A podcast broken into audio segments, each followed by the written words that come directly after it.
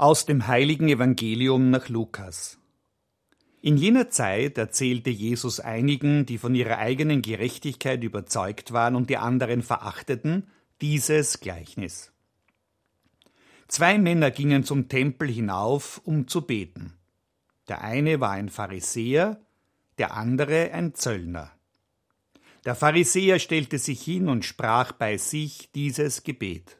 Gott, ich danke dir, dass ich nicht wie die anderen Menschen bin, die Räuber, Betrüger, Ehebrecher oder auch wie dieser Zöllner dort.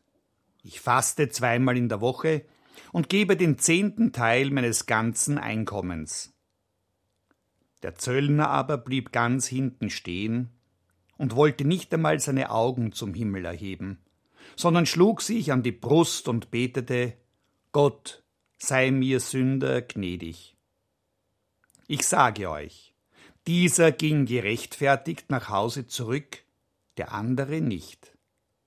Denn wer sich selbst erhöht, wird erniedrigt, wer sich aber selbst erniedrigt, wird erhöht werden. Evangelium unseres Herrn Jesus Christus.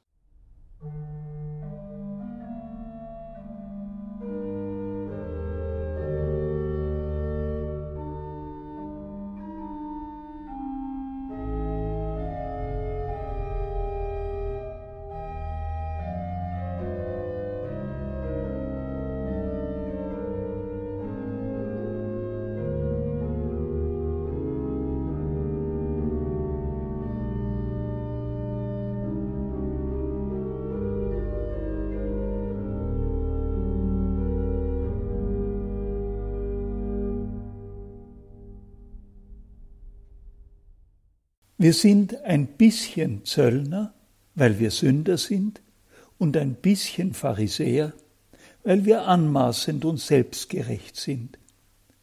So deutet Papst Franziskus das heutige Evangelium. Hat er recht? Trifft er damit genau das, was Jesus mit seinem Gleichnis sagen will? Denn auf den ersten Blick sagt der Pharisäer genau das Gegenteil. Gott, ich danke dir, dass ich nicht wie die anderen Menschen bin, die Räuber, Betrüger, Ehebrecher oder auch wie dieser Zöllner dort. Der fromme Pharisäer grenzt sich deutlich von den anderen Menschen ab. Wie bekannt kommt mir das vor? Ehrlich gesagt, trotz aller guten Vorsätze und allen ehrlichen Bemühens gelingt es mir nicht, ganz darauf zu verzichten, mich mit anderen zu vergleichen. Warum ist das nur so? Steckt doch in mir ein wenig der Pharisäer, von dem Jesus spricht. Er erzählt dieses Gleichnis Menschen, die von ihrer eigenen Gerechtigkeit überzeugt waren und die anderen verachteten. Gehöre ich zu denen, die sich doch für gerecht halten? Gibt es in meinem Herzen so etwas wie Verachtung anderer Menschen? Jesus stellt uns allen diese unerbittlichen Fragen. Hier meldet sich freilich ein heftiger Einwand. Darf ich denn nicht ein wenig stolz sein auf mein Leben? Wir sollen doch Gott danken für das, was in unserem Leben gelungen ist bei mir etwa. Darf ich nicht stolz sein auf meinen Doktortitel, den ich in Paris erworben habe, für eine Doktorarbeit, die ich immerhin auf Französisch geschrieben habe? Darf ich nicht darauf ein wenig stolz sein und dafür Gott danken? Macht das Christentum alles madig, was gut gelingt? Die doch recht strenge christliche Moral verlangt von uns allen, dass wir nicht lügen, nicht stehlen, nicht fremdgehen. Und das ist gut so. Soll es denn ganz gleichgültig sein, was jeder von uns anstellt? Egal, ob ich andere betrüge, zu meinem Vorteil, anderen das ihre an mich reiße? Der Pharisäer, der im Tempel betete, bemüht sich redlich, ein anständiger Mensch zu sein, ganz anders als der Zöllner, der sein Geld damit macht, dass er von anderen viel zu hohe Steuern erpresst. Der Pharisäer mit seinem frommen Leben wird nie den Wohlstand erreichen, den der Zöllner sich auf Kosten der anderen erworben hat. Was wirft also Jesus dem Pharisäer vor? Der entscheidende Punkt ist die Verachtung, mit der der Pharisäer über die anderen Menschen urteilt.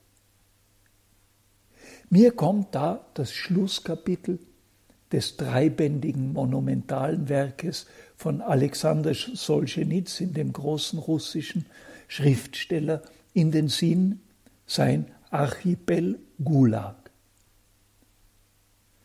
Solzhenitsyn hat die Welt der sowjetischen Lager von innen kennengelernt, ihre Grauen und ihre Unmenschlichkeiten.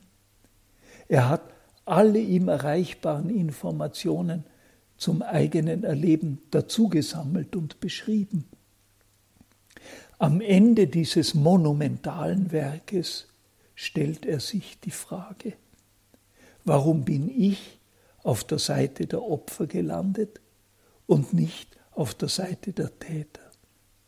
Er hätte allen Grund gehabt, die anderen zu verachten, die Täter, ja sie zu hassen. Warum ist es ihm gelungen, dieser so verständlichen Reaktion zu entkommen?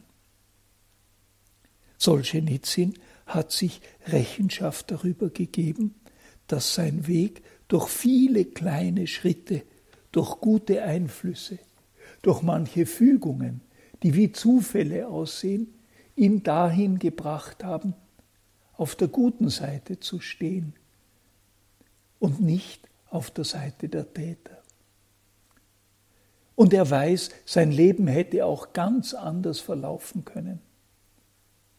Selbst die moralische Entscheidung, nicht für Stalins Geheimdienst zu arbeiten, die ihn schließlich in das Lager nach Sibirien gebracht hat, selbst darin sah er nicht nur seine eigene mutige Entscheidung, sein Verdienst, sondern auch die Frucht des Vorbilds, das er zum Beispiel an seiner gläubigen Großmutter hatte. Und so kommt Solzhenitsyn zum Schluss. Die Grenze zwischen Gut und Bös läuft mitten durch unser eigenes Herz. Denn wir sind zu beiden fähig und sollen das auch von den anderen Menschen denken. Denn selbst im besten Menschen gibt es immer auch das Böse, zumindest als Möglichkeit. Und selbst im bösesten Menschen versteckt sich das eine oder andere Gute, das manchmal auch zum Vorschein kommt. So denke ich, dass Papst Franziskus doch recht hat. In jedem von uns steckt sowohl der stolze Pharisäer wie auch der reuige Zöllner.